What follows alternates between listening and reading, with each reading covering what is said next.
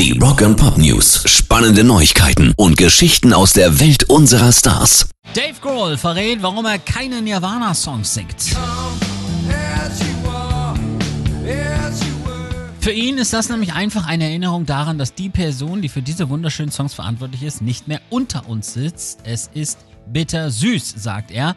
Ich fühle mich vollkommen zu Hause, wenn ich diese Songs am Schlagzeug spiele. Ich liebe es, sie mit Chris und Pat und einem anderen Sänger zu spielen, sagt der ehemalige Nirvana-Drummer. Aber ich fühle mich nicht wohl dabei, einen Song zu singen, den Kurt gesungen hat. Eine Nirvana-Reunion mit wechselnden Sängerinnen ist übrigens nach wie vor in der Schwebe.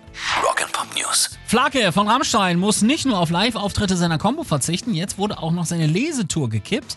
Eigentlich sollte es für den Rammstein-Keyboarder am Januar auf eine kleine Lesetour gehen, zusammen mit Lea Streisand. Hatte er für den 22. und 23. Januar Auftritte in Leipzig und Halle an der Saale geplant. Aufgrund der jüngsten Entwicklungen in der Pandemie sind die nun nicht mehr durchführbar. Flake erzählt und liest mit Lea Streisand, wurde daher in den Oktober verschoben. Wer ein Ticket hat, kann die behalten. Termine sind 23.10. in Halle an der Saale in der Hettelhalle und am 24. Oktober im Haus Auensee in Leipzig. Pairs Rock and Pop News.